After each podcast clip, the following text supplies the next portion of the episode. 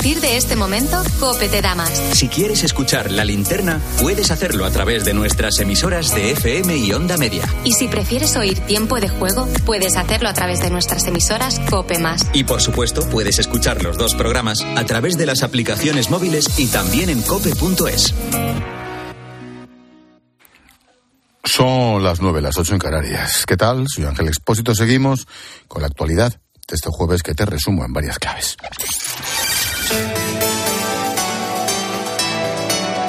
Con Expósito, la última hora en la linterna. Cope, estar informado. Las organizaciones agrarias mantienen las movilizaciones tras su reunión con el ministro Luis Planas. No ha habido acuerdo, pero han anunciado que se van a volver a reunir el lunes para tratar las propuestas que ha formulado el Gobierno. Entre esas medidas, crear una agencia estatal de información y control alimentario y eliminar la obligatoriedad de implantar el cuaderno digital de campo. Pedro Barato es el presidente de ASAJA, la Asociación Agraria de Jóvenes Agricultores. Seguro que lo preguntan, pero ya se lo digo yo. Las movilizaciones siguen, por lo menos las que están agendadas en unidad de acción con la UPA y con la COA. La semana que viene empezarán unas reuniones eh, de trabajo y todo el mundo tendrá algo que decir. Yo convocaré, en este caso, la Junta Directiva para el próximo lunes y veremos. Segunda, el PSOE envía una carta a la Comisión Europea para informarle de lo que, según ellos, es un cambio de postura de Núñez Feijóo sobre la amnistía. Aseguran que el PP se abre a considerar un indulto condicional a Puigdemont en un plan de reconciliación en línea con el proyecto de amnistía. Esto se lo han inventado, pero bueno, da igual. Así lo dice el PSOE. Tercera, los hutíes reivindican el lanzamiento de misiles contra un carguero británico en el Golfo de Adén. La Marina británica dice que se ha producido una explosión cerca de un buque que no ha recibido el impacto directo. De hecho, aseguran que sigue navegando hacia su destino y que la tripulación está a salvo. Y cuarta, un juzgado de Barcelona imputa a la dirección de un geriátrico por ocultar un brote de salmonelosis en el que murieron ocho personas. En total enfermaron 39 residentes, 15 tuvieron que ser ingresados. Se les acusa de un delito de imprudencia grave. En su denuncia, la Fiscalía dice que su conducta irresponsable supuso un grave riesgo sanitario.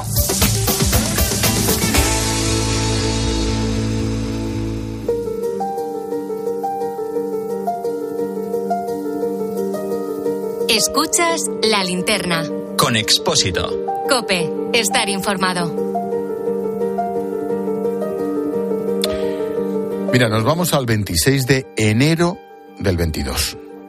Por si no lo recuerdas, estábamos en pandemia, se barajaba la posibilidad de eliminar el toque no de queda, abrir las barras de los bares. La vida seguía, la actividad empezaba a retomar cierta normalidad. En el puerto de Vigo, un grupo de marineros se prepara para poner rumbo a Terranova, aguas de Canadá, tras haber embarcado en Marín un día antes. Dieguito trabajando. Diego, ya nos vamos, ya. Paquirri, hasta la vuelta, familia. Nadie se podía imaginar que este vídeo grabado por Daniel, uno de los marineros de a bordo, iba a ser el último que enviaría a su familia. En él se puede ver la cubierta del barco, algunos marineros trabajando a bordo, iba a ser una de sus mareas más breves porque el objetivo era llegar hasta aguas del Atlántico Norte y regresar un poco, un, poco después de un mes. Después de varios días navegando a comienzos de febrero empezaron a pescar. Hasta 24 personas iban a bordo del Vila de Pitancho, un arrastrero congelador de 50 metros de eslora, 10 de manga, 825 toneladas de arqueo, 1.400 caballos de potencia. Es un pedazo barco. Así nos cuenta Janet cómo era el día a día de su padre en este barco. Bueno, mi padre lleva 20 años en la pesca, pero creo que su mayor tiempo estuvo en el Vía de Vitancho. Tenía poco tiempo de dormir, siempre estaba cansado cuando le llamábamos. Cuando volvía tampoco tenía mucho tiempo para estar con nosotras, porque normalmente se dedicaba todos los días para dormir y recuperarse y después volver a repetir esa rutina de ir al trabajo. Ninguno de ellos imaginaba que cuatro semanas después de zarpar iban a convertirse en los tristes protagonistas de un terrible naufragio.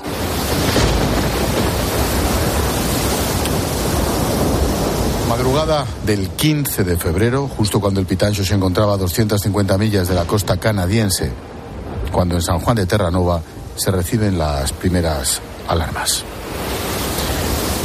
El pesquero gallego se encontraba incomunicado en medio de un gran temporal con olas de hasta 10 metros, viento que rondaba los 40 nudos.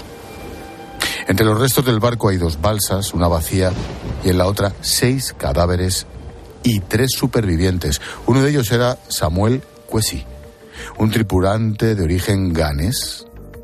Los otros dos supervivientes fueron el capitán Juan Padín y su sobrino Eduardo. Estos últimos eran los únicos que llevaban puesto el traje de seguridad. Samuel contaba así cómo fue aquel momento. Cuando murió William, yo que no llevaba el traje, ya acepté que yo iba a ser el siguiente. Estábamos los tres mirando y de repente sonó el pito de, de, barco muy fuerte detrás de nosotros. De allí supe que al final no, no iba a morir. En el aire todavía quedan muchas incógnitas por resolver. ¿Qué pasó? ¿Por qué? ¿En qué lugar se encuentra la investigación? ¿Cómo están ahora los familiares de los desaparecidos? Imagínate. Cuando se cumplen dos años de uno de los mayores naufragios del siglo XXI, recordamos la tragedia de Elvira de Pitancho.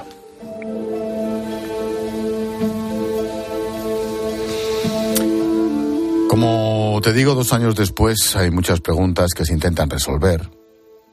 Mira, hace unos meses un robot especializado en investigación del fondo marino descendió hasta los restos del barco. Hablamos de una profundidad de 750 metros en el Atlántico Norte.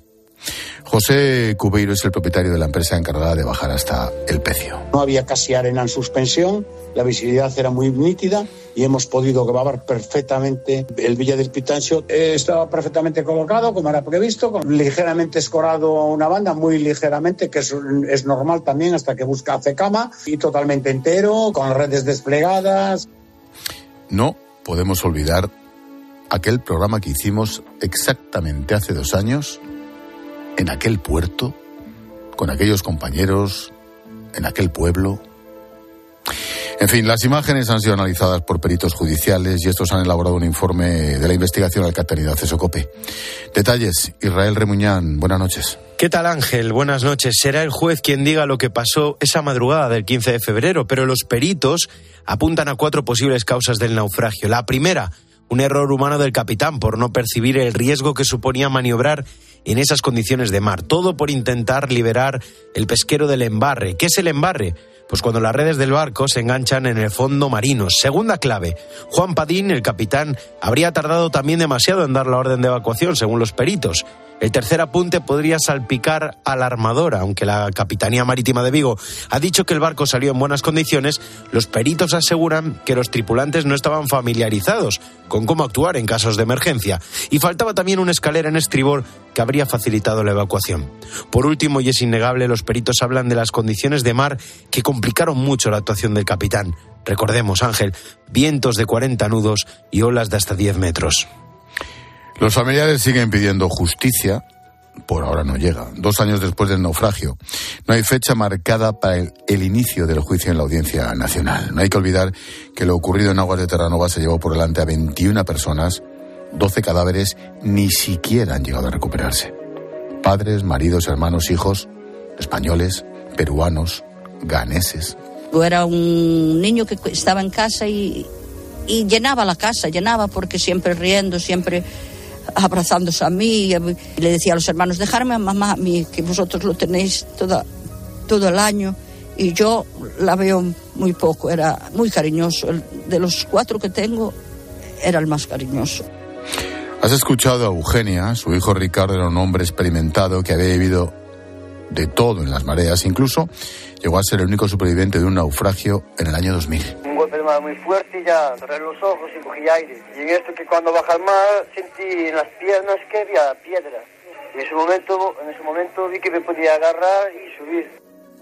Así contaba él mismo en la radio cómo sobrevivió a aquel naufragio. 22 años después, Eugenia recibe la noticia del Pitancho.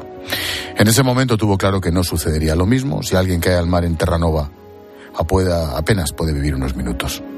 Su hijo es uno de los 12 desaparecidos tener que enterarme, el barco de mi hijo tuviera un accidente por las redes sociales, eso es muy triste.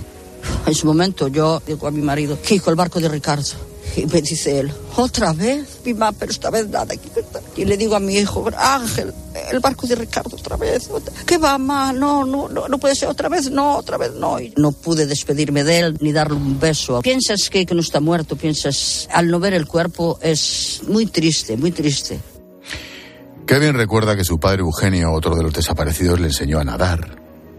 Cuando hablaban siempre había un protagonista, el cormorán, ese pájaro que se sumerge por completo en el mar para pescar y después de un tiempo sale a la superficie. Días antes del, del naufragio, mm, mi hermano me, me regaló un, cupón para, para, hacerme un tatuaje y decidí tatuarme un, cormorán. Y cuando fue el, el naufragio, tomó un significado increíble. Eh, es un recuerdo que tengo de él increíble y tengo una marca en la piel ahora mismo, pues que me recuerda a él. El cormorán ha sido el amuleto, el vínculo que lo ha relacionado con su padre. Sin embargo, lo que Kevin no imaginaba es que precisamente después de hacerse el tatuaje sucedería la tragedia del Pitancho, claro. Sus sospechas empezaron justo el día de su cumpleaños. Yo tenía un mensaje de mi padre siempre a las 6 y 10 de la tarde. Era raro el día que no tenía un WhatsApp de él preguntándome qué tal, cómo iba todo. Sí que me pareció raro en esta última marea porque se olvidó de mi cumpleaños. Y mi padre podía tener muchos defectos, pero de esas cosas no se olvidaba y siempre tenía la felicitación esperando para pa cualquier hora del día. Y un poco me chirrió. La noticia del hundimiento le dejó en shock. Así permaneció varios meses hasta que se derrumbó por completo. Ahora pide justicia.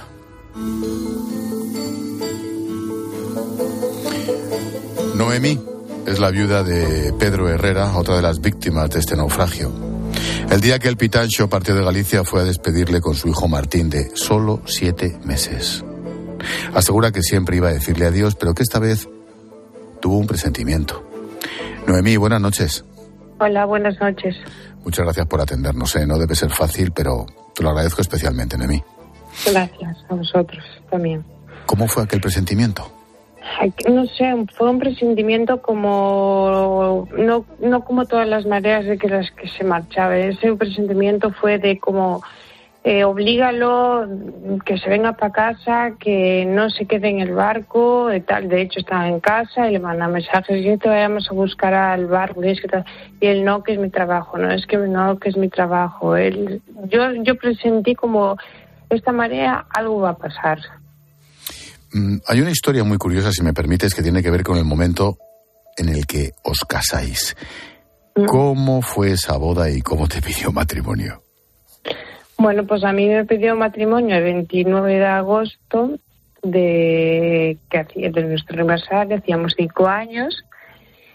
Él se marchó de Marea para Bisao y en diciembre me llamó y se quería casar y yo le dije, vale, pues junio julio nos casamos. Pero de repente me dice, no, yo quiero casarme ya y ahora. Y dije yo, ¿cómo nos vamos a casar? Que estamos en Navidades. Y le hay que avisar a la gente, no, no, me quiero casar ya. Mi padre está en casa, que es, mi suegro es marinero. Y quiero casarme. Pues nos casamos el 2 de enero del 2016. Uh Oye, ¿cómo recuerdas el último momento? ¿Le despediste allí mismo? Le dio un beso a su hijo, lo metió en el coche, le dijo, Martín, cuídate, pórtate muy bien, cuida mucho de mamá. Y nos vemos a la vuelta, que es carnavales, y son los primeros carnavales y va a ser disfrazado con papá. Ese momento no llegó. Ya. ¿Llevaba mucho tiempo en ese barco tu marido? Ocho años. Caramba. Ocho años. Los ocho años que llevábamos de casados. ¿Qué crees que ocurrió? ¿Qué pensáis las familias, las víctimas? Yo sigo pensando que fue una avaricia del pesca.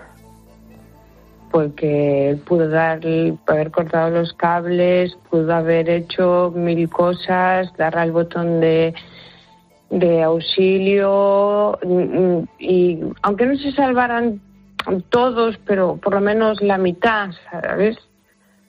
Pero no, ahí falleció 21 personas. El barco embarró. Que ahora nos dan la razón, que decían que no, que no se podía bajar al barco, que no se iba a ver nada, que no íbamos a sacar nada de esas, de esas imágenes. Y sí, hemos callado muchas bocas y mucha gente nos decía, tenéis la razón, se podía bajar. Y se tardó un año y pico en bajar. Y se pudo haber hecho desde un principio si el gobierno hubiera hecho lo que tenía que hacer. Mm, Noemí, a estas alturas no hay fecha para que se celebre el juicio todavía. No. No hacéis más que pedir justicia con toda la razón, como haríamos cualquiera, solo, solo, que, lo, solo que lo hacéis muy, muy equilibradamente, eso es muy de admirar. ¿No os han dicho para cuándo siquiera? ¿No tenéis ni una perspectiva? No, no sabemos. Eh, Puede ser este año, como puede ser para el año que viene. No tenemos fecha fija. Ojalá sea pronto para que podamos por lo menos descansar y tener un luto eh, que es lo que necesitamos las familias. Porque aunque quieras que no, sigues pensando de que puede aparecer por la puerta o te vienen cosas así, sobre todo estos días más especiales, eh, unas navidades y así, pero no. En fin, yo hice el programa de radio allí hace dos años, justo cuando ocurrió todo, nos fuimos al puerto, fue, fue escalofriante y me vine con la sensación, que no sé si la compartes, Noemí, de que la gente, sobre todo del interior, del resto de España, de, no somos conscientes del trabajo de tu marido y de los suyos, ¿no te parece? No. Es un trabajo muy duro donde pierdes mucho tiempo de vida, realmente. Pierdes vida, pierdes eh, sitios en los que podías estar, cumpleaños, fiestas, te pierdes todo. Es un trabajo duro. Y, no- y que lo que nosotros queremos es que no vuelva a ocurrir lo que a nosotros nos ha ocurrido. Queremos que lo nuestro valga para que las demás empresas tengan sus propios eh, trajes de, eh, de seguridad, de todo, que cambie la seguridad en los barcos. Que no estamos en el siglo de, De los piratas. de los, bar- de los piratas. Sí. Estamos, en el, estamos en un siglo que los barcos están hechos de hierro. Que era solo cortar unos cables, el barco quedaría estable, se pagaría el motor grande y quedaría el auxiliar. Y ya estaba. Sol- es lo único que tenía que hacer, nada más. Pero no lo hizo. Pues seguiremos en contacto, Noemí. Ojalá, ojalá en breve tengáis noticias, por lo menos, por lo menos tengáis fecha y a partir de ahí pues tengáis paz y, jus- y justicia, no pedís nada más. Y eso sí, Nada más. Y dar las gracias también a los del Playa Menduilla 2 y Samuel que estamos con ellos, que gracias a ellos se sabe mucha verdad y se lo merece, se merece muchísimo, tanto el 21 como ellos. Noemí, viuda del pescador Pedro Herrera. Gracias por atendernos. Un beso, Noemí. Igualmente, gracias. Hace dos años encendimos la linterna desde Marín. Allí pudimos adentrarnos en el interior de uno de los buques de pesca de altura. La entrada era estrecha, había que agacharse para poder pasar. Justo al lado varios camarotes y si seguíamos por ese mismo pasillo te encontrabas con la sala de máquinas, claro, y el sonido del generador. Santa preparaba su barco para partir en breve a Angola y faenar durante meses. En su cabeza sigue la tragedia en Terranova, le cuesta incluso hablar cuando lo recuerda. Al fondo pillamos a su capitán, al que todos conocen como Santa. Se te baja la moral, se te ponen los pelos de punta. Esto es, es así. No, yo miedo no tengo.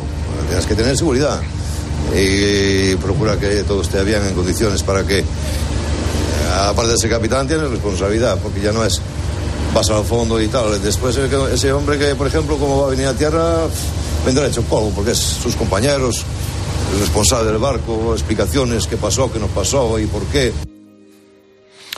También tuvimos la suerte de poder hablar con uno de esos marineros que llevan toda su vida dedicada al mar. Se llama Juan Carlos. Emocionado, nos contó cómo el pueblo estaba tremendamente tocado. Claro que sí.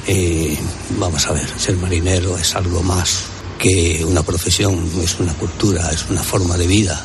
Entonces, en pueblos estos ribereños que hay una gran dependencia de la pesca, claro que todo el mundo se echa a llorar porque en todas, en cualquiera de las familias hay alguien que está embarcado o hay alguien que ha dejado una cicatriz que a veces revives con estos desgraciados accidentes.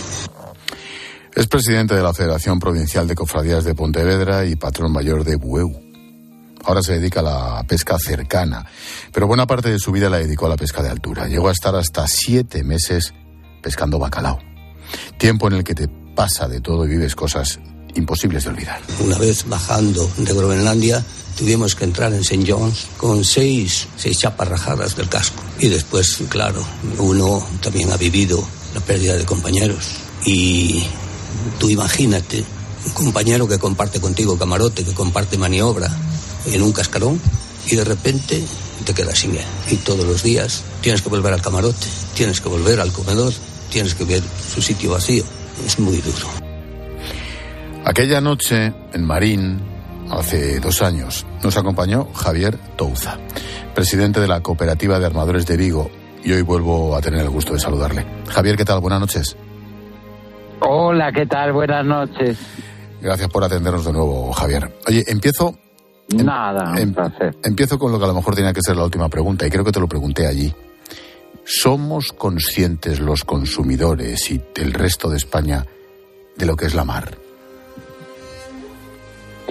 Yo creo que no.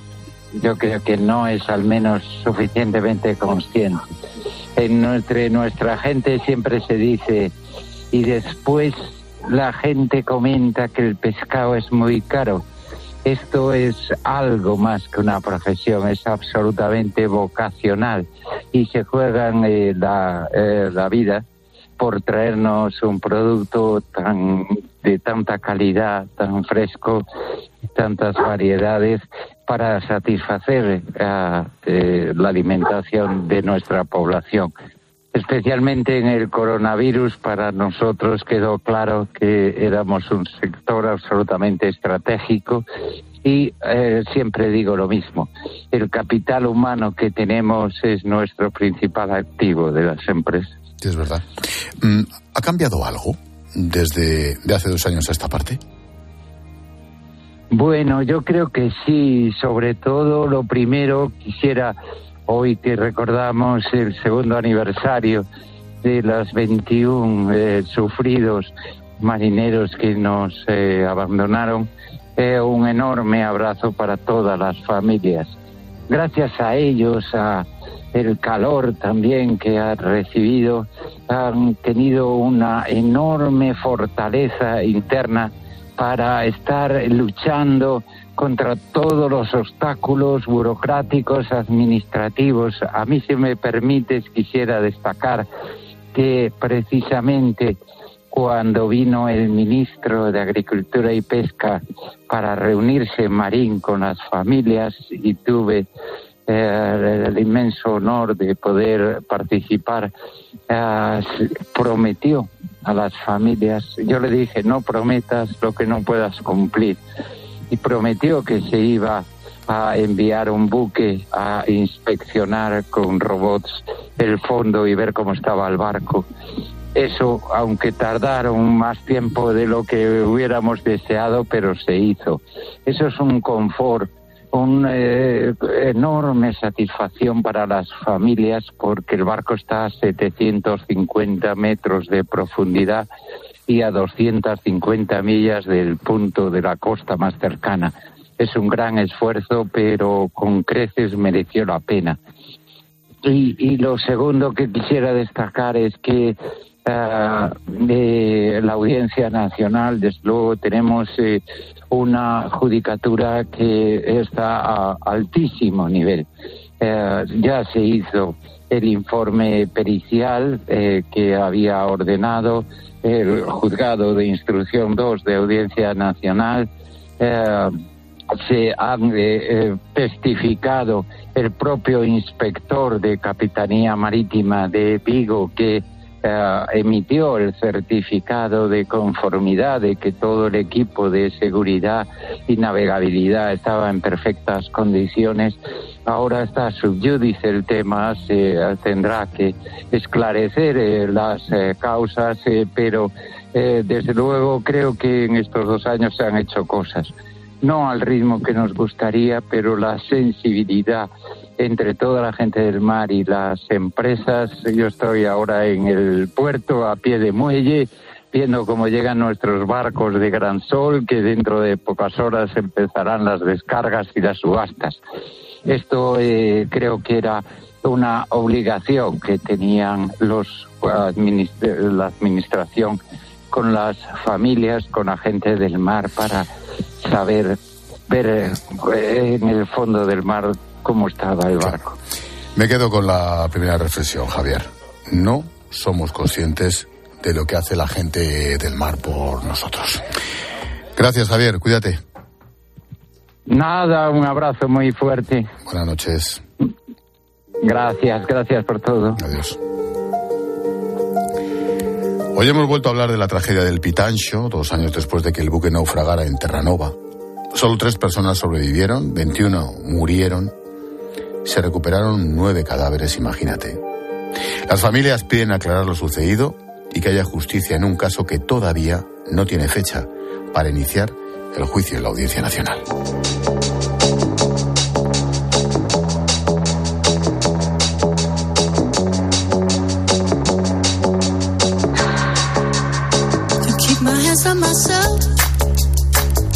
Siempre, el lazo en nuestro tema del día lo pone Jorge Bustos. Y te hago una pregunta, George. ¿Es el naufragio del Pitancho una de las tragedias que más nos deberían haber marcado?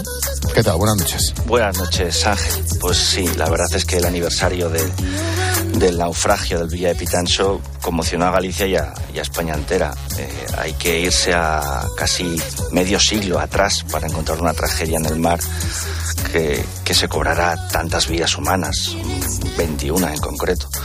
Y es que lo saben bien los gallegos, eh, el, oficio de la pesca, el mar, es, es un oficio peligroso y a veces letal y aunque ha mejorado mucho, siempre, siempre hay memoria en ese pueblo, en todos los pueblos marineros, del peligro del mar que se ha llevado a tantos. ¿no? Al final, frente a las costas de Terranova, naufragó ese barco y más allá del proceso judicial y de la exigencia de responsabilidades, ahora las familias de las víctimas en este aniversario, pues básicamente lo que quieren es en la intimidad recordarles y, pedir que, bueno, que no se olvide las circunstancias en las que tienen que salir a faenar muchas veces. Estamos viendo estos días como los agricultores copan todas las protestas, pero el siguiente sector que se va, que va a alzar la voz en petición de, una mejora de sus condiciones salariales y de trabajo es el de la, es el de la pesca. Eh, cuantito pasen las elecciones gallegas, seguramente eh, la movilización conjunta de agricultores y de pescadores se hará oír en Galicia para mejorar eh, la situación de, de un trabajo duro y no siempre bien recompensado.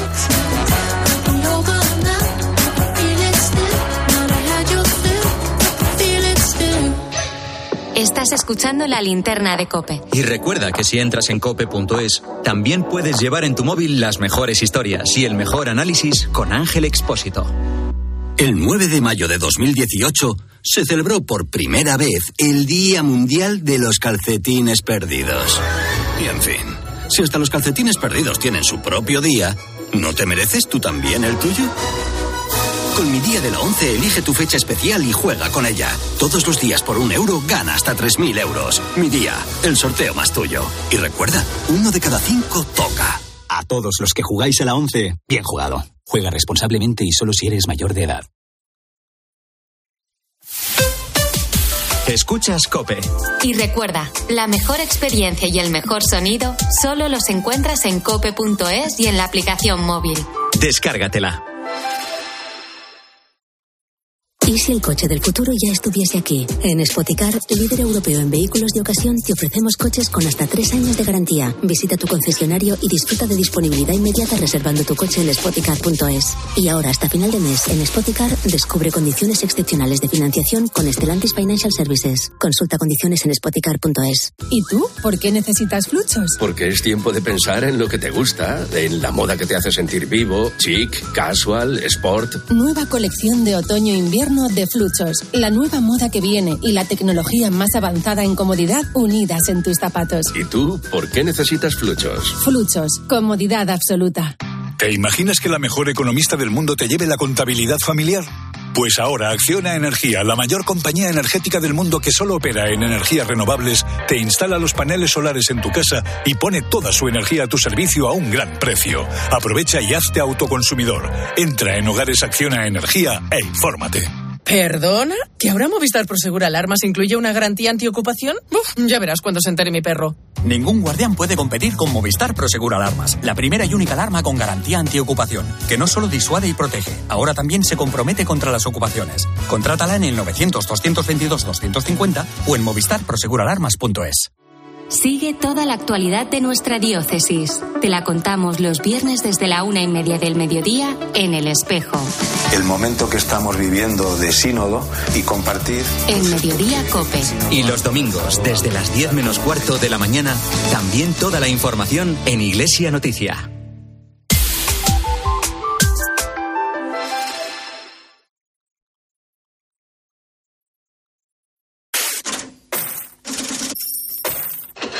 Expósito. La linterna. Cope. Estar informado.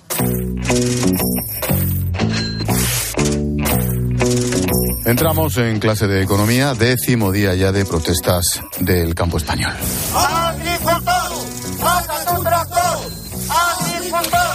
Hoy la mirada estaba puesta en Madrid, así sonaban los tractores que han llegado hasta el centro, hasta la sede del Ministerio de Agricultura, donde el ministro Luis Planas ha recibido a las principales organizaciones agrarias de España. Un encuentro que ha durado dos horas y que ha acabado sin acuerdo. Iván Alonso, buenas noches. ¿Qué tal Ángel? Buenas noches.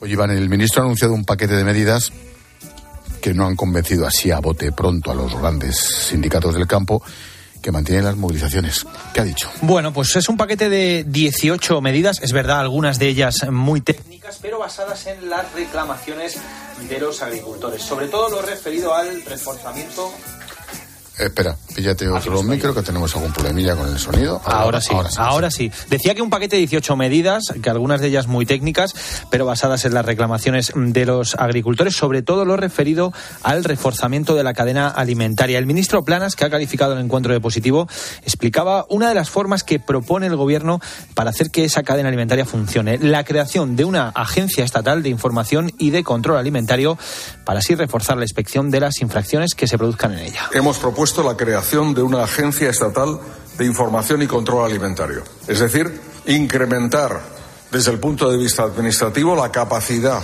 de control y de inspección que lleva a cabo la actual AICA organismo autónomo dependiente del Ministerio de Agricultura, Pesca y Alimentación. ¿Qué propone el ministro? Pues básicamente más medios materiales y humanos, más ojos encima de las empresas de distribución o venta para que las multas sean efectivas, porque Planas insiste, la ley de cadena alimentaria funciona. Promete también el ministro un refuerzo de la coordinación con las comunidades autónomas, también llevar las preocupaciones de los agricultores a Bruselas, presionar a la Comisión Europea y sobre todo se abre Planas a que el cuaderno digital, ese en el que los agricultores tienen que anotar todos sus movimientos, sea voluntario. Finalmente, cuaderno digital. Vamos a introducir eh, medidas de incentivo que estamos estudiando. ¿Qué medidas? Queremos cambiar de un carácter, digamos, exclusivamente obligatorio desde el punto de vista jurídico a un incentivo de algo que probablemente será tan generalizado como el smartphone en nuestras explotaciones en, en, un futuro muy próximo. Y además, sobre el fin de la competencia desleal que piden los agricultores, será otra de las grandes eh, peticiones de las organizaciones planas. Promete más restricciones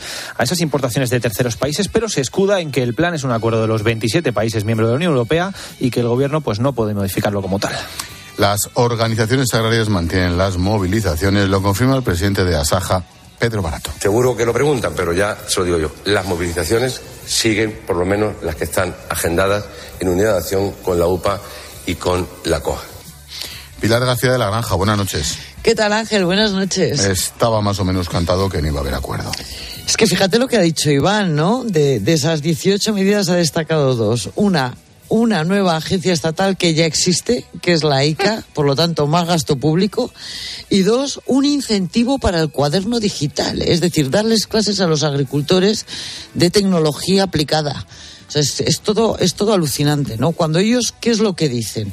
Que se les ha reducido la PAC con criterios medioambientales y que no les gusta, que se les han reducido las ayudas y las subvenciones, que les han subido los impuestos y que les han subido los costes de producción y que así no pueden funcionar y que todo esto se ha hecho a propósito. Iván, ¿por qué no les ha convencido el ministro? ¿Qué dicen ellos? Bueno, lo primero, Ángel, es que las organizaciones agrarias, es verdad, no esperaban gran cosa de esta reunión. No es que fueran muy positivos. De hecho, lo decía hace 24 horas, recuerda en esta linterna uno de los que ha asistido a ese encuentro, el secretario general de COAG, Miguel, Padilla. Yo sí le soy sincero un poco por la, la experiencia. Eh, no creo que se pongan encima de la mesa las suficientes medidas como para desconvocar, no solamente la del día 26, nosotros tenemos un calendario que llega hasta prácticamente el 27. Yo le puedo asegurar que casi con toda seguridad que se va a cumplir el calendario. Bueno, pues el propio Padilla aseguraba hace unos minutos que la reunión ha sido, es verdad, un paso adelante, pero que todavía queda mucho, mucho por recorrer. Los motivos diversos, faltan ayudas directas, hay que poner fondos para la política agraria común, porque se ha hablado muy poquito de costes de producción y de dinero efectivo. Pero sobre todo se quejan los agricultores y estas organizaciones de que son medidas poco concretas, que todavía todavía aún más hay que negociarlas, aunque es verdad, las organizaciones admiten avances. Son una serie de avances que nosotros creemos que hay que rematar es Monse Cortiñas, vicesecretaria general de UPA. El ministro parece haber escuchado, ahora sí que sí, el mensaje, no como hace 10 días cuando se reunieron por primera vez. Por eso esperan tanto a Saja como COAG y UPA que las propuestas sean precisas, que salgan adelante. Por ejemplo, lo comentaba Pilar, ha gustado que el ministro haga voluntario el uso del cuaderno digital o que se mantenga la ayuda al gasóleo profesional. Pero mientras no se concrete nada, no se fían. Los agricultores van a mantener ese pulso al gobierno en las calles. Las manifestaciones van a continuar. ¿Cuál es la agenda? Claro, aquí hay que diferenciar una cosa, Ángel, importante entre esas movilizaciones, entre, entre esas marchas convocadas de forma espontánea o las que fijan estas organizaciones agrarias. Las primeras, es verdad, son completamente imprevisibles, pero si miramos a esa agenda que mantienen esas asociaciones, sí vemos que esos paros van a continuar. Los más importantes, los que van a tener lugar la semana que viene y la siguiente. Es que para el próximo 21 de febrero la Unión de Uniones hará una tractorada por las calles del centro de Madrid, mientras Asajacoa UPA pretenden paralizar Murcia ese mismo día. Estas tres organizaciones, que son las que se han reunido hoy con el ministro,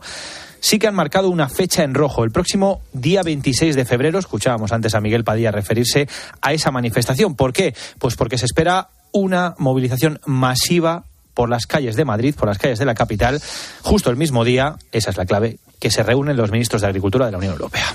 Pilar, ¿qué esperamos? Yo es que creo que se van a seguir manifestando, sobre todo porque tienen que hacer llegar no solo en España, también en el resto de Europa sus peticiones y sus propuestas a las elecciones de, mayo, a las elecciones europeas, que son fundamentales para el sector primario.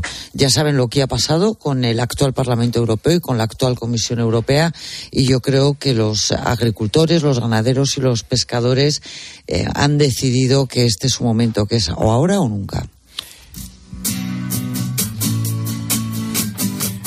Hay otros, otras noticias, otros datos del día. Por ejemplo, los precios siguieron subiendo en enero, ya no es noticia. El IPC se sitúa en el 3,4%. La cesta de la compra casi al completo volvió a ser más cara. Marta Ruiz, buenas noches. Buenas noches. Eh, uno de cada cuatro componentes de la cesta de la compra subió en enero por encima de esa media del 7,4%. Destaca el aceite de oliva con un repunte del 63%, del 15,6% en el caso de las legumbres y hortalizas o del 13,7% si nos fijamos en la fruta. Estamos lejos de las subidas del 16,6% de los alimentos de hace un año, pero se trata de un aumento de coste que hemos ido acumulando y que seguirá pesando en el bolsillo. María Jesús Fernández, economista senior de Funcas, la Fundación de las Cajas de Ahorro. Las tasas van a seguir siendo elevadas, van a tardar bastante tiempo en regresar a unos niveles, a, unas tasas de inflación, digamos, pues normalizadas, ¿no? Más que otros componentes del IPC. Los alimentos y la electricidad con una subida del 9,5% por el incremento del IVA empujaron el IPC hasta el 3,4%. Los carburantes sí bajaron, lo que más el gasoil, un 7,5%. La subyacente, la que quita alimentos frescos y energía, confirmó su rebaja hasta el 3,6%, pero no se espera que se reduzca del límite del 2% hasta el año que viene. Los precios siguen subiendo y el nivel adquisitivo bajando, Pilar. Todos más pobres, ¿no? Vamos a la compra y lo notamos todos los días. Fíjate, tenía toda la razón Marta, ¿no? La jefa de economía de COPE. El aceite un 60%, la carne, el pescado. Es que respecto a hace dos años, el 150%. No, es que es una barbaridad, pero fíjate, hoy una televisión nacional hacía un reportaje en un supermercado y le preguntaban a gente random cuándo eh, era la última vez que habían comprado pescado. Y la enorme mayoría no se acordaban de cuándo era la última vez que habían comprado pescado, ¿no? Y es terrible en un país que ha sido hace nada una potencia mundial pesquera, que nuestra industria no solo forma parte de la dieta mediterránea, sino que era una industria potente de exportación por detrás de Japón y que ahora la gente no recuerda cuándo compró la última vez pescado. Es verdad. Es verdad. Hoy la presidenta del Banco Central Europeo, Christine Lagarde, ha hablado sobre inflación. Cree que mantener tipos va a ayudar a que siga bajando. As a result, we decided Decidimos mantener los tipos para que estén en un nivel que si se mantienen durante un periodo suficientemente largo, contribuirá sustancialmente a garantizar que la inflación regrese a nuestro objetivo de medio plazo del 2%. Los tipos se van a mantener así durante un tiempo, Pilar, ¿no? Bueno, nosotros lo, estamos, lo hemos estado contando aquí, no es porque sepamos más tú y yo, Ángel, sino porque escuchamos lo que dicen, ¿no? Tanto Jerome Powell, el presidente de la FED, como, como Lagarde, y no lo que nos gustaría o lo que les gustaría a algunos agentes de, de los mercados. Mira, la inflación es un horror y es un horror sobre todo para la gestión política, porque solo se puede controlar la inflación subiendo los tipos de interés y el efecto inmediato de subir los tipos de interés es enfriar la economía, es dejar de crear riqueza, es parar el consumo, que es justo lo que cualquier político no quiere que pase. Hoy la Comisión Europea ha recortado la previsión de crecimiento para la zona euro un 0,8% este año. En España, bueno, esas previsiones apuntan a un 1,7%, el gobierno dice que al 2%. La economía europea, en fin, ¿nota el frenazo alemán, Pilar?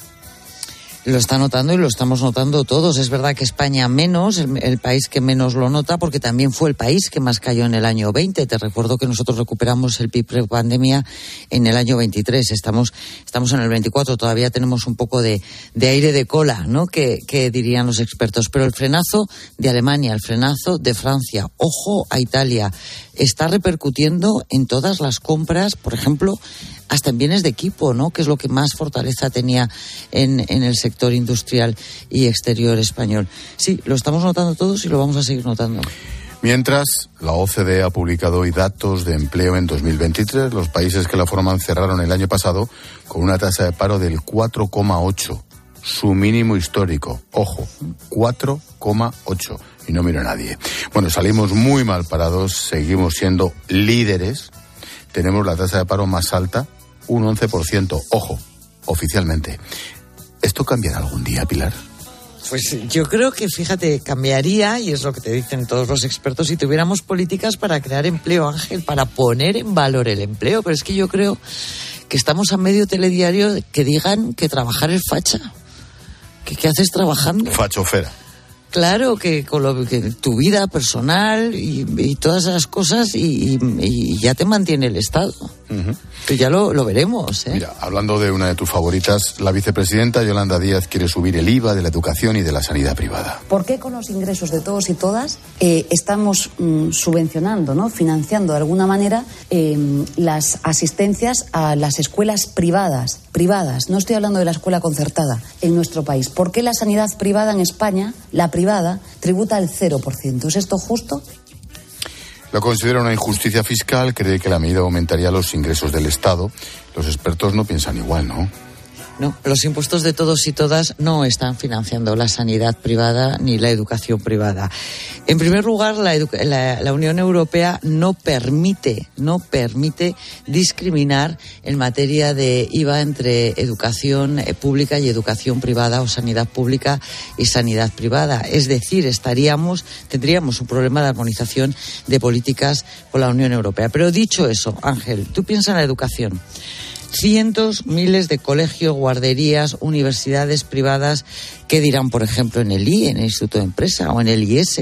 ¿Y qué dirán sus empleados? cuando solo puedan acudir, no sé, un 25% de los alumnos y tengan que despedir a miles de profesores.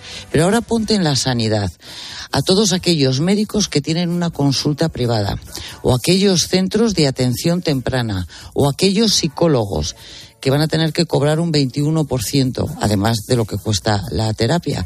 En fin, o sea, esto es absolutamente ideológico. De fondo está la libertad para, para elegir en cuestiones que son derechos fundamentales como la salud y la educación.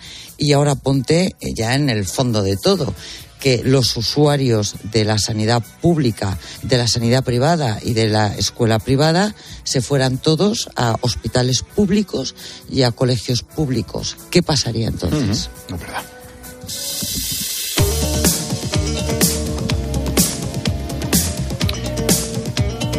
España corre, corremos el riesgo de perder millones de turistas durante los próximos años si se siguen aplicando impuestos a la aviación. Esto es lo que denuncian las aerolíneas. Y es que la Unión Europea negocia un nuevo paquete de gravámenes sobre la energía que incluye una tasa sobre el queroseno. Todo dentro de la política de Bruselas para descarbonizar el sector. Una serie de medidas que podrían afectar a uno de los sectores clave de nuestra economía. No en vano recibimos más de 70 millones de turistas extranjeros en 2023 y el 99,9 vinieron volando. Javier Gándara es el presidente de la Asociación de Líneas Aéreas. Javier, ¿qué tal? Buenas noches. Hola, buenas noches, ¿qué tal? Eh, ¿Qué pedís al gobierno para que intente parar este, este impuesto? ¿Qué os ha contestado? Bueno, pues nosotros un poco lo que pensamos que este impuesto al queroseno sería muy contraproducente, especialmente para un país como España, que, como habéis dicho, no recibe muchos turistas y la mayor parte de esos turistas vienen del resto de Europa, ¿no? Y entonces, al final, lo que se haría es encarecer que los turistas viniesen a España y lo más probable que muchos de ellos, digamos, acabasen yendo a otros destinos competidores donde no estuviesen pagando ese impuesto, ¿no? Entonces, nos jugamos mucho con ello y de momento la respuesta pues depende muchas veces. Hay ministerios como transportes o turismo que, que lo ven, obviamente, y que entonces pues nos, nos apoyan, pero otros, digamos, pues que lo, lo tienen un poco menos claro, ¿no? Como puede ser transición ecológica o hacienda, pero en cualquier caso yo creo que es importante darse cuenta que no es que se juegue mucho el sector aéreo, que también, o incluso el sector turístico, sino estamos hablando del conjunto de la economía española. Hola Javier, buenas noches. Oye, hola, buenas noches Pilar. Eh, ¿Existe eh, otra cosa distinta al queroseno para que vuelen los aviones?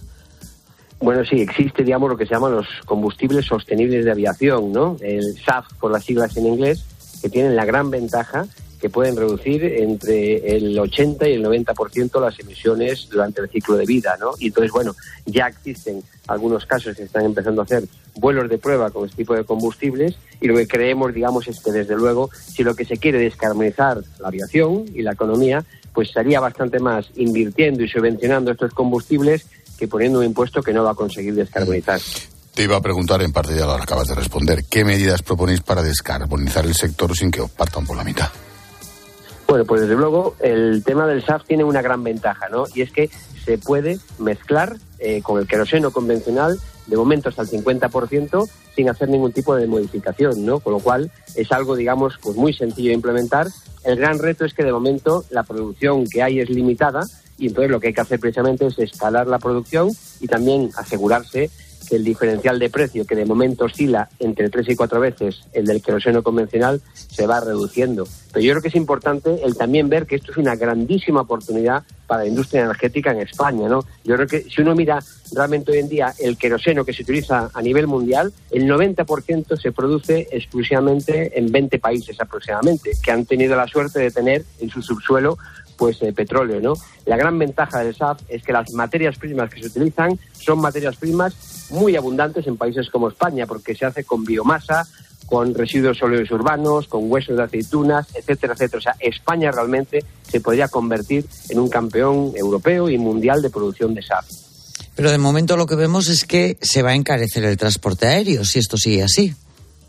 Bueno, de momento un poco lo que hay ya tenemos encima de la mesa dentro del expediente de Fit for 55, un reglamento que va a imponer unos porcentajes de SAF que van a empezar en el 2025 por solamente el 2%, pero irá creciendo cada vez cada vez más, ¿no? Entonces, por eso lo que nosotros insistimos que especialmente ahora al principio lo suyo es invertir y, los fondos Next Generation, una parte, invertirlos en estos para no solamente tener esa industria puntera energética, sino también ayudar en esa transición. Yo creo que es importante, antes hablábamos del impuesto, ¿no? Pero nosotros hemos comisionado un informe a Deloitte que cuantificaba que si al final va adelante ese impuesto no, pues en 2030 podríamos estar teniendo en España cerca de 5 millones menos de turistas internacionales debido a ese encarecimiento. Pero el gran problema no es que esos sean alemanes o nórdicos que dejen de irse de turismo. No, no, seguirían yéndose de turismo, pero en vez de venirse a España, se irían a Turquía, a Egipto, Jordania, o sea, a otra serie de países fuera de la Unión Europea que no estarían pagando ese impuesto, con lo cual estaríamos haciendo un pan con unas tortas, ¿no? Por eso entonces, bueno, nosotros pensamos es que lo que hay que hacer es realmente buscar medidas que sí que ayuden a descarbonizar y también intentar que todas esas medidas pues no se carguen lo que también nos ha costado mucho que es democratizar el transporte aéreo y, y, hoy en día afortunadamente volar es algo asequible a casi todos los bolsillos. ¿Manejáis datos concretos en cuanto a cómo podría afectar al sector? Bueno, pues eh, nosotros el informe ese que comisionamos, que no solamente incluía el impuesto al queroseno, también incluía el, endurecimiento de los derechos de emisión. Yo creo que es importante recordar que la aviación hasta ahora es el único modo de transporte que estaba metido, lleva ya desde el 2012 en los derechos de emisión y ahora se van a endurecer y está el tercer eh, reglamento que es el del, el del SAF y el conjunto de esos tres podría suponer para una economía como la española perder 11 millones de turistas internacionales y con ellos perder también, digamos, por cerca de 430.000 empleos, ¿no? Entonces, realmente, por eso lo que nosotros decimos es que nos jugamos mucho, pero nos jugamos mucho como país, ¿no? Porque es un país que dependemos de la aviación, dependemos del turismo y por eso entonces es fundamental que se vea esto como un reto país. Fíjate, Javier, pero es que lo que tú nos cuentas aplica a muchos otros sectores, ¿no? Es esa competencia en un mundo globalizado en desigualdad de condiciones. O sea, aquí se están imponiendo una serie de medidas que no se imponen en el resto de países del mundo. Por lo tanto, el coste es un doble coste. Es el coste de la transición para los ciudadanos de esos países, pero también es el coste derivado de, de, de no recibir, en vuestro caso, turistas, pero en el caso de los agricultores, que se compran los tomates de otros países, ¿no? Pues efectivamente, además es que en el caso de la aviación, que es por definición internacional y global, pues eso, digamos, pues pasa muy claramente, ¿no? Y eso es el, el, el, gran problema también, porque al final, si volvemos al ejemplo, ¿no? Pues un gobierno como el alemán, pues al final, si la gente, los nacionales alemanes, en vez de venirse a España, se van a Turquía o Egipto, pues bueno, le es indiferente, ¿no? Al final es un alemán que va y otro que vuelve, ¿no? Pero sin embargo, a España le va mucho en ello. Pero es que es más, en muchos casos, eh, en vez de reducir las emisiones de la aviación, las aumentaremos, porque esa gente seguirá volando y volando a otros destinos para evitar ese impuesto, entonces no estaremos pues realmente consiguiendo lo que es el objetivo, que tenemos el compromiso de las compañías aéreas, tenemos el compromiso de poder llegar a tener emisiones netas cero en 2050, pero eso sí, nos tienen que dejar sobrevivir hasta, hasta entonces, ¿no? Y poder llegar a eso sin, y, sin hacer que volar vuelva a ser un producto de lujo como era hace no demasiado tiempo. Mm, la última. Tasas aeroportuarias, subida del 4% aprobado por el gobierno. ¿Lo que faltaba? Bueno, nosotros, digamos, no es lo que, lo que queríamos, ¿no? nosotros estuvimos presionando para que el gobierno, el Consejo de Ministros, no aceptase esa excepción, ¿no? Eh, de, una repercusión de costes de AENA, de forma que en vez de ser el 4, pues fuese un 1,5%. Pero bueno, en cualquier caso también es importante reconocer la trayectoria de los últimos años. Desde el 2014, las tasas aeroportuarias en España todos los años o han bajado o se han congelado, de forma que incluso con esta subida del 4%, las tasas aeroportuarias en términos nominales todavía estarán un 7% eh, del nivel que tenían en 2014. O sea, en términos reales sería bastante más. O sea que, bueno, realmente nosotros siempre decimos que cuanto más competitivas sean las tasas aeroportuarias, pues mejor y seguiremos luchando para que eso siga siendo así. Pero bueno, hay que reconocer también que hemos gozado pues de unos 10, 11 años de congelaciones y bajadas y bueno, ahora toca una subida, intentaremos precisamente seguir mejorando la eficiencia y que eso no afecte al final a los precios que eh, repercuten en los ciudadanos. Y la última, Pilar. Sí, Javier, muy rápidamente, a ver si lo he entendido bien. O sea, las medidas que tienen que tomar las aerolíneas europeas, Iberia, Lufthansa, Air France, no las tienen que tomar, por ejemplo, Air Turquía o Latam Airlines. A ver, no depende tanto de la nacional de la aerolínea como de los destinos.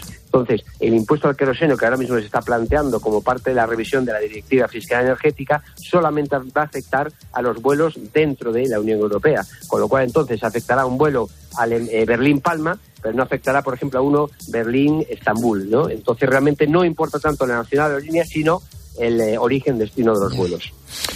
Pues sector clave sobre el que vamos a estar atentos, claro que sí. Javier Gándara, presidente de la Asociación de Líneas Aéreas. Gracias. Muchas gracias, buenas noches. Adiós, buenas noches. Oye, Pilarín, me queda una pincelada más. Reino Unido cayó en recesión técnica en 2023, un dato que conocemos un día después de que Goldman Sachs hiciera el informe sobre cómo la economía del Reino Unido está peor que antes del Brexit. Es una obviedad, pero verlo negro sobre blanco, en fin. Dice Goldman Sachs que, que la, la inversión británica fue significativamente menor que en otras economías avanzadas. ¿Cómo lo ves? bueno, pues fíjate que lo avisaba todo el mundo, lo del Brexit, ¿no? Pero el populismo político, el, el vender cosas em, de, de, forma irresponsable, tan irresponsable como abandonar la Unión Europea en el caso de, del Reino Unido, pues les está teniendo, les está trayendo unos costes enormes, o sea, costes de caída del Producto Interior Bruto eh, brutales durante la pandemia, un coste extraordinario para la recuperación, entrar en recesión, es decir, no tienes el colchón de la Unión Europea. Claro que la Unión Europea tiene muchas cosas que, que, que son corregibles y que hay que corregir, pero tiene muchísimas otras que te permiten por ejemplo, lo que veíamos antes, ¿no? Bueno, pues eh, estamos creciendo menos, pero en general se crece, ¿no? Se compensan países, países y sectores. Y esto lo ha perdido, lo ha perdido el Reino Unido. Además, no ha tenido la ayuda de Estados Unidos, que era lo que ellos pensaban que iban a tener, ¿no? En fin, todavía me acuerdo de ese gran prohombre Cameron sí. silbando, metiéndose en el día de Downing Street, una imagen inolvidable. Pilarín, gracias como siempre. Mañana más. Un besito, hasta mañana. Otro chao, ti. chao. Gracias Adiós. a ti.